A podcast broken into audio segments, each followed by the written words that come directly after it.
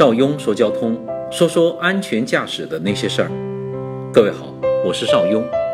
今天我们来说说高速出口匝道这件事儿。昨天凌晨六点多，杭州绕城高速一个出口匝道处发生了一起惨烈的交通事故。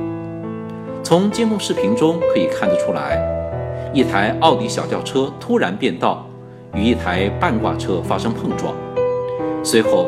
奥迪车被挂车运载的满满一车原木头压住，这些杉木把奥迪车死死的、紧紧的困住。事故发生以后，高速交警和消防队进行紧急搜救，但驾驶员因伤势太重死亡。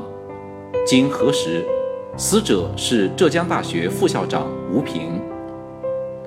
车祸惨烈，的确让人心头沉重。一个科学教育人才，一条生命就在几秒钟的时间内消失了。朋友们，高速上最吓人的举动是什么？变道，尤其是在出口匝道突然变道，这是一件不可思议的事情，但是还真有人做。在高速公路上，我们的很多司机开车不专心，也不提前看指示牌。等到了匝道出口的时候，才突然想起来，突然之间变道。这种情况我在高速公路上巡逻时看得太多了，有时真想对这些人破口大骂。你说我们这些司机无知到了什么样的地步？即使当时没有撞上大货车，突然变道，也容易因为离心力而失控翻车，不是吗？所以，请各位谨记，匝道不要突然变道，车祸事大。怎么操作呢？朋友们，通过匝道三点提醒：第一，高速公路上驾车要提前根据指示标志选择正确的路线。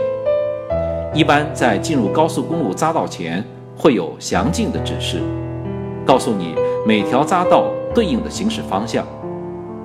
第二，驶离高速公路时，需提前打开右转向灯，提前两到三公里依次向右侧变道，并降低车速，按照出口匝道标示的行驶速度安全驶离。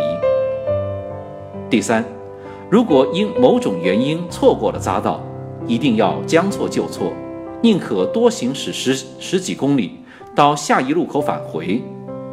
高速的设计。相邻的两个出口不会相隔很远，千万不能冒险突然变道，否则看似省下了时间和金钱，但往往得不偿失。